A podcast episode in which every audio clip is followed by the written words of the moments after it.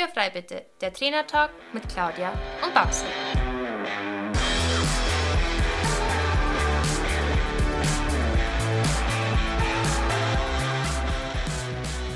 Herzlich willkommen zu unserem Trainertalk Podcast und schön, dass du eingeschaltet hast. Wir sind Claudia Scheler und Barbara Decker, Trainer für Freizeitreiter und selber aktive Pferdesportler.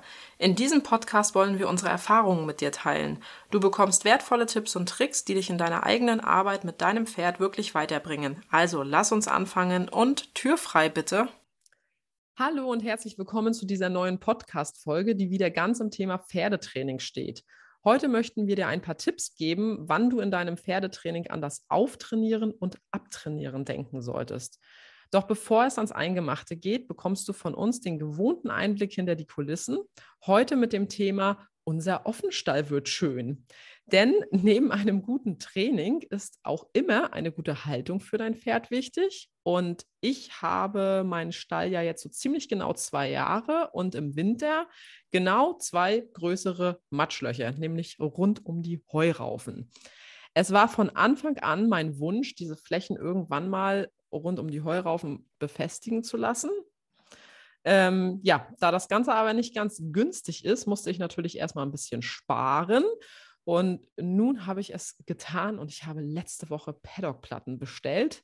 Beziehungsweise, wenn du diese Folge anhörst, dann sind sie vielleicht sogar schon geliefert und verlegt. Und ja, ich muss ehrlich sagen, ich habe mich sehr darüber gefreut. Das klingt sehr komisch, ist aber so. Denn es macht mich einfach irgendwie total happy, wenn so Stück für Stück im Stall alles so wird, wie ich es jetzt endlich haben will. Und ähm, ja, die Paddock-Platten waren halt so ein Step, der mir unfassbar wichtig war. Das war aber alles sehr kostspielig und jetzt wird das endlich in die Tat umgesetzt. Naja, dann äh, gibt es natürlich auch Projekte, die werden wahrscheinlich uns noch ein paar Jahre verfolgen, nämlich äh, die heißen bei uns äh, Brombeeren. Die versuche ich nämlich krampfhaft seit zwei Jahren loszuwerden. Die sind aber sehr hartnäckig und fühlen sich anscheinend auch sehr wohl bei mir. Ja. Ja, Babsi, was gibt es bei dir Neues? Ja, also äh, Brombeeren, viel Spaß ist ungefähr genauso schlimm wie Himbeeren, aber man kann lecker Früchte davon machen. Ja, das sind immer so, so Momente, wo ich total traurig bin, dass wir so weit auseinander sind. Äh, auch als du deine Heuraufen gekriegt hast und ich dann äh, den Bau deiner Heuraufen verfolgt habe, habe ich mir gedacht, ich will da mithelfen, ich will dabei sein und ich will da mithelfen und ich will da mitwerken und ähm, ja, irgendwann äh, musste das so timen, dass das dann passiert, wenn ich zu Besuch bin. Kriege ich Arbeitseinsatz bei dir. Ja, ich hatte letztens einen ganz, ganz tollen Ausritt mit meiner Tochter. Ich schwärme immer noch davon. Ähm, also sie ist geritten. Ich habe unseren Opa Charlie geführt und äh, Ziel war eine kleine Waldwiese, die meinem Papa gehört und auf der wollten wir ein Picknick machen. Und Charlie durfte in der Zeit dann nämlich grasen ja, Charlie ist mittlerweile ähm, ist mein deutsches Reitpony und der ist 30 Jahre alt, jetzt im April geworden. Und ja, er haut mich tatsächlich immer wieder von den Socken, mein kleiner Opi. Und ich meine, natürlich merkt man ihn sein Alter eben schon an und er ist auch eben bei weitem nicht mehr so im Training, wie er im Training stehen könnte. Aber dennoch macht er seine Sache, gerade eben mit der Luzi, so, so, so unglaublich äh, gut. Und er ist bei ihr tatsächlich das bravste Pony. Ich meine, er heißt ja Schnappi, weil er tatsächlich sehr viel schnappt, aber bei ihr schnappt er eben nicht. Das ist halt so zuckersüß. Und ähm, ja, ich, ich habe das einfach so genossen mit ihm, diese Zeit und auch mit der Lucia halt da eben äh, durch diesen Wald durchzugehen und dass wir drei eben noch diese schöne Zeit haben, weil ich meine, Charlie ist 30 und ich, ich weiß, diese Zeit ist eben jetzt noch sehr begrenzt, die wir zu dritt haben werden. Und genau aus dem Grund hat mich das so sehr gefreut, dass wir einfach so einen schönen Moment noch miteinander äh, zusammen haben konnten. Und eben auch auf dem Nachhauseweg hat der Charlie dann echt den Turbo eingelegt. Äh, der ist in einem Stechschritt nach Hause gerannt. Ich musste den teilweise echt richtig, richtig bremsen. Ähm, und einmal habe ich ihn dann auch äh, zügig gehen lassen und die Lucia saß da oben drauf und hat sich äh, quasi fast schon scheckig gelacht, weil sie gesagt hat, oh Mama, das fühlt sich an wie Galopp. Und ja, also ich habe das äh, total gefeiert ähm, und ich war, ich habe mich immer so ein bisschen... Ähm, ja, gescheut, das zu tun, weil ich immer so Angst hatte, dass der Charlie das äh, nicht mehr macht. Und diese, wir haben doch einige steilere Berge bei uns, dass er das nicht mehr aushält. Und ich ähm, immer so ein bisschen Angst davor habe, mir das so wirklich wahr zu werden, wie alt er schon ist und wie unfit er ist. Und er ist eigentlich total fit. Und es war für mich so ein bisschen, ähm, ja, wieder ein kleiner Arschtritt, dass, dass wir sowas einfach mehr machen und dass eben auch alte Pferde ähm, durch Training sehr profitieren können. Das ist auf jeden Fall, aber ich habe gerade echt so ein bisschen Gänsehaut bekommen. Ja, ne? ich muss so, habe immer ein bisschen Pippi in den Augen, wenn ich das erzähle. ja, also so, so schön und ich, also ich wünsche euch wirklich, dass ihr noch ganz viele solcher Momente habt. Ja, ich auch. Und ja, mich, mich erinnert das dann auch irgendwie immer so daran, dass der Keks, also der Keks ist ja so, ich mag das eigentlich immer nicht so Herzenspferd, Seelenpferd, das ist immer so. Ja. Ne? Aber das ist halt so, naja, wenn es den Keks nicht gegeben hätte, dann hätte es auch ganz viele andere Dinge bei mir im Leben nicht gegeben. Und äh, der wird einfach nächstes Jahr schon mal 20 Jahre Mhm. alt. Hei, hei, hei, hei. Werden nicht jünger. Nee, aber bevor es zu sentimental wird, lass uns mal zum Thema Auf- und Abtrainieren übergehen. Zugegebenermaßen vom Auftrainieren hört man ja deutlich öfter und mehr als vom Abtrainieren. Immer hört man, mm, man müsse noch hier und da und dort was auftrainieren. Ich muss auftrainieren für dies oder das ähm, oder ich muss auftrainieren für die Turniersaison, die da kommt. Und äh, die Frage, die ich hier vorab einmal stelle, wenn du immer und immer wieder auftrainierst, hast du dann vorher eigentlich auch abtrainiert? Ja, gute Frage, ne? Äh, in den meisten Fällen, äh, wenn man eben ja eigentlich äh, irgendwo auftrainiert, hat man ja eher eine ungeplante Trainingspause. Und hierzu zählen leider eben Verletzungen, ähm, die so ein Pferd hat, äh, welche man tatsächlich ja sehr, sehr schlecht planen kann. Und äh, geschieht hier ja natürlich auch kein planvolles Abtrainieren. Also, ne, wenn so ein Pferd sich irgendwie stark verletzt, dann steht es halt von heute auf morgen irgendwo in der Box rum. Ähm, wann macht denn ein Abtrainieren denn dann wirklich Sinn für so ein Pferd? Zum Beispiel eben, wenn das Turnierpferd in die Winterpause geht, damit es sich eben in den Wintermonaten wirklich erholen kann und regenerieren und eben die Krafttanks äh, und Kraftreserven wieder auffüllen kann. Oder eben für das Freizeitpferd, welches eben in den hellen Sommermonaten sehr viel geritten wird und im Winter, weil halt einfach zum Beispiel die Reithalle oder die Reitmöglichkeit fehlt, eben sehr viel weniger ähm, zum Reiten kommt oder man eben sehr wen viel weniger zum Trainieren kommt. Oder man geht in den Urlaub, besonders wenn man eben längere Reisen plant und man eben keine Urlaubsvertretung hat, dann ist ein Abtraining ein absolutes Muss. Oder eben, wenn man weiß, dass man länger ausfällt, wie zum Beispiel, ne, man kriegt ähm, eine, eine ähm, OP, man hat eine Krankheit, man muss länger auf Reha weg. Oder wenn man schwanger ist. Das ist ja auch ein schöner Grund, um eine Reitpause zu machen. Nachdem das Training runtergefahren worden ist und man es dann wieder aufnehmen kann, spricht man vom Auftrainieren. Gehen wir jetzt erstmal davon aus, dein Pferd hatte eine Verletzung und musste jetzt sechs Wochen ähm, ja, Boxenruhe machen. Oder du warst sechs Wochen im Urlaub und dein Pferd hat in dieser Zeit auch nicht wirklich was gemacht, außer auf, auf die Koppel zu gehen. Dann hat dein Pferd eine ziemlich lange Trainingspause hinter sich und du kannst mit dem Training tatsächlich von Null beginnen. Sprich, du startest mit der Grundlagenausdauer. Das Gute nach einer Schwangerschaft beispielsweise, ähm, du solltest die erste Zeit nach der Schwangerschaft sowieso allerhöchstens Schritt reiten, ähm, bevor du das wieder kannst. Das kommt immer so ein bisschen darauf an, wie die Geburt war, aber ähm, am besten ist sowieso erstmal, wenn du mit deinem Pferd spazieren gehst und dich selber auch erstmal, also deine eigene Fitness auch erstmal ähm, ja, auftrainierst. Also im Prinzip zwei Fliegen mit einer Klatsche. Du trainierst dich auf und du trainierst dein Pferd auf. Ähm, wenn dich das Thema Schwangerschaft und Pferd interessiert, dann merke dir den 21. Oktober 2022. Denn am 21. Oktober kommt mein Kurs Pferd und Schwangerschaft. Das wird fabelhaft auf den Markt. In diesem Kurs nehmen wir die neun Monate vor der Schwangerschaft, die Geburt und die neun Monate nach der Schwangerschaft ganz genau unter die Lupe. Du erfährst, was eigentlich in deinem Körper vor und nach der Geburt passiert und was das für dich als Reiterin bedeutet.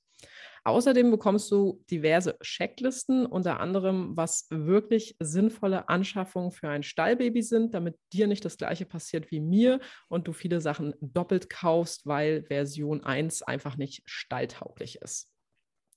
So, wenn du darauf Bock hast und exklusiv informiert werden möchtest, dann kannst du dich kostenlos und natürlich völlig unverbindlich auf der Warteliste eintragen lassen. Und den Link dazu packen wir dir in die Show Notes. Ja, ich hatte in meiner Schwangerschaft ja das Glück, dass meine damalige Trainerin in den Contigo geritten ist und ich eine ganz tolle Reitbeteiligung hatte, die ja immer noch äh, Gott sei Dank am Stall ist, aber durch Studio, keine Ahnung was, äh, jetzt ein anderes Pferd ja mitbetreut.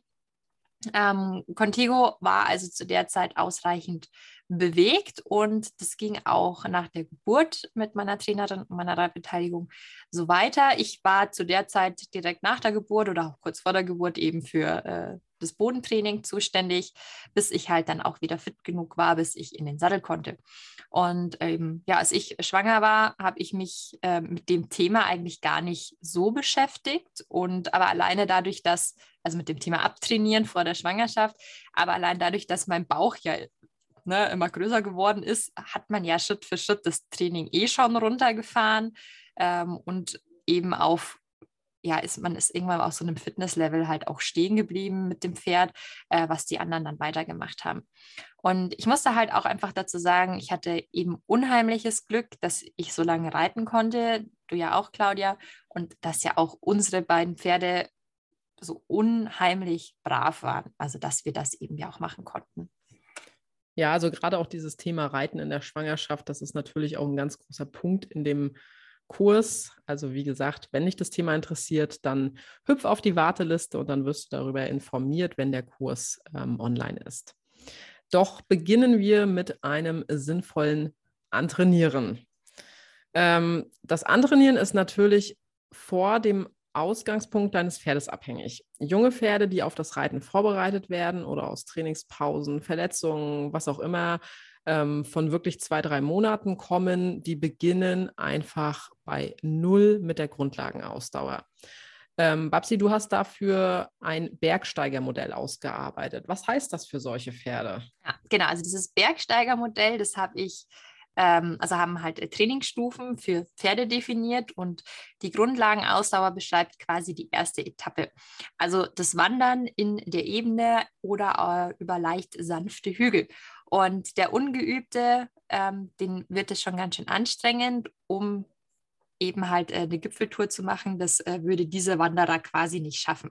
Und in der ersten Etappe wird eben die Grundlagenausdauer trainiert und das Pferd auch eben mental auf die bevorstehende Arbeit. Ne? Oh, junges Pferd, da kommt Sattel drauf, da kommt Gewiss drauf, da kommt Mensch auf mich drauf. Ähm, das ist ja für so ein Pferd, kann das ja auch stressig sein, ähm, wird eben darauf vorbereitet oder das Pferd aus der Verletzungsphase, boah krass, ich muss jetzt doch wieder was tun und nicht nur rumstehen und fressen.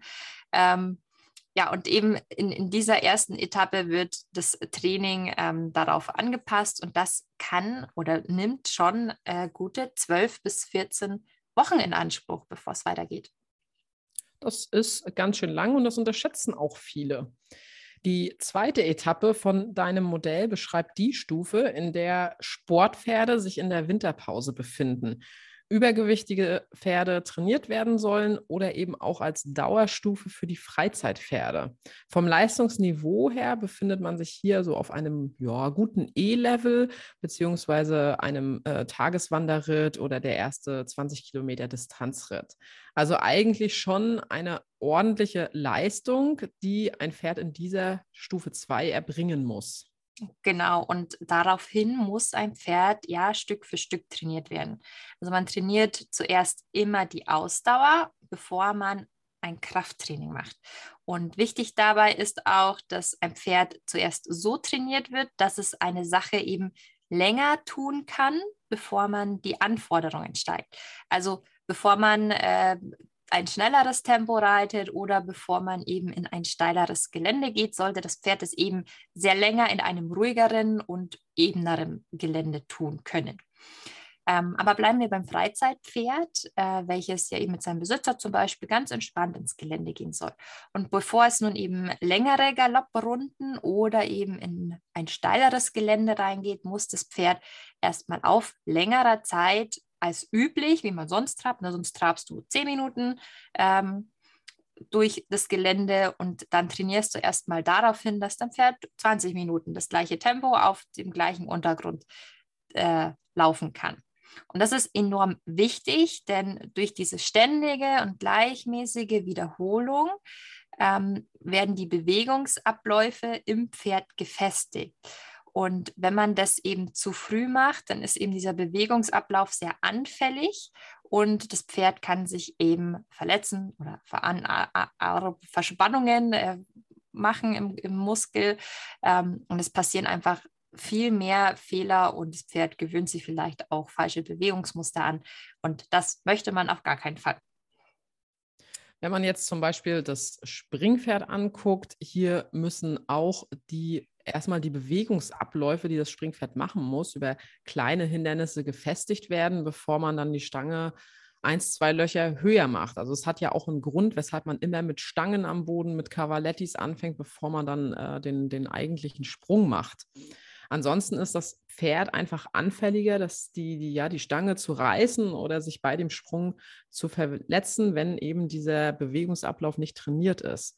Und in dieser Phase trainiert man eben auch also in dieser Phase 2, die wir hier gerade besprechen, trainiert man tatsächlich auch mindestens sieben Wochen, bis man das Level erreicht hat und hält diesen Status dann nochmal sieben Wochen, bis er gefestigt ist. Und erst dann sollte man weitergehen im Training.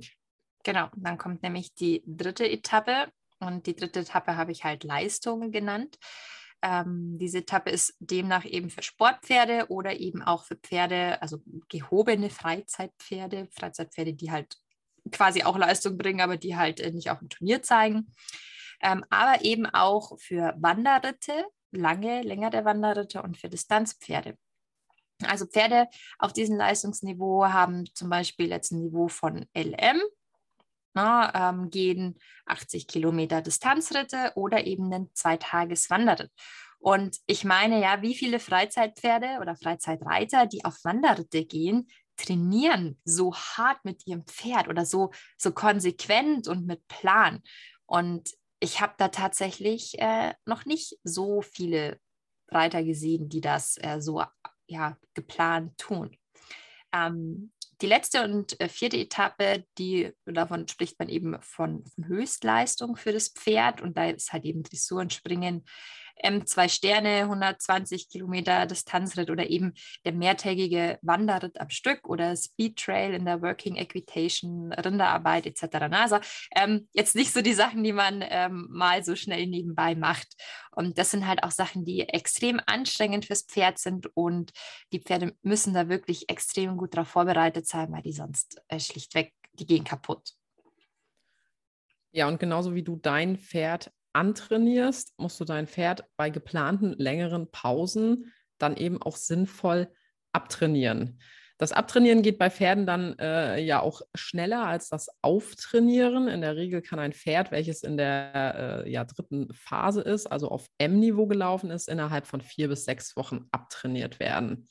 Und ähm, ja, wenn du im Prinzip weißt, dass du da einen längeren Urlaub planst oder du schickst dein Pferd in die Winterpause, ähm, dann, dann kannst du das eben einplanen, das auch so mitzumachen. Ähm, dazu machst du im Prinzip dieses Aufbauprogramm, was wir gerade besprochen haben, einmal rückwärts durch und senkst alle, alle zwei bis drei Wochen die Anforderungen, bis das Pferd die gewünschte Phase dann erreicht hat. Und in diesem Fall ist das dann eben Etappe 1 oder 2. Wichtig für deinen Trainingsplan im Anschluss ist dann aber auch genügend Zeit für das Aufbautraining eben wieder mit einzuplanen und das Pferd zu bremsen, weil viele Pferde sind einfach so fleißig und wollen mitarbeiten und zeigen, dass sie es noch können. Und diese Pferde werden ihre hohen Sprünge springen, die fliegenden Wechsel springen und die langen Distanzen trotzdem laufen, aber ihr Körper ist dazu noch gar nicht in der Lage und deswegen kann es da eben auch schnell Schäden geben. von ja, Muskelzerrungen zu Muskelrissen bis hin auch zur Sehnenverletzung kann hier im Prinzip alles leider ganz schnell passieren. Also achte besonders im Aufbautraining eben auch auf die Regenerationszeiten von deinem Pferd, setz die Trainingsreize gezielt ein und halte eben Erholungsphasen ein. Denn ein Pferd baut eben nicht nur äh, im Training oder beziehungsweise baut nicht Muskeln im Training auf, sondern durch die Erholungszeiten, Regenerationszeiten nach dem Training oder zwischen den Trainingsreizen. Und solltest du da Fragen dazu haben, dann wende dich äh, gerne an deinen fähigen Trainer oder deine Trainerin oder du kannst auch gerne ein individuelles Online-Gespräch bei mir buchen. Da kannst du dich einfach bei mir melden. Ja, und solltest du gerade eben in dem glücklichen, in der glücklichen Situation sein und ein Kind erwarten, dann schau ganz unbedingt bei Claudias Kurs vorbei. Claudia hatte das Ganze schon zweimal durchgemacht und sich gerade in der zweiten Schwangerschaft sehr intensiv damit beschäftigt, was geht und was nicht. Und sie kann dir da wirklich sehr, sehr viele wertvolle Tipps mitgeben und dir vielleicht auch die ein oder andere Angst oder Unsicherheit in dem Thema Schwangerschaft und Pferd nehmen. Also auf alle Fälle guck da mal vorbei. Bis dahin äh, wünschen wir eine ganz wunderbare Zeit. Streichel dein Pferd einmal von uns über die Nase und bis bald. Das war der Trainer Talk Podcast mit Claudia und Babsi. Danke, dass du uns zugehört hast. Wenn du Fragen oder Anregungen hast, dann melde dich gerne bei uns. Entweder an info at claudia-scheler.com oder an reitemit@pferdvoll-wertvoll.de. In diesem Sinne, Tür ist frei.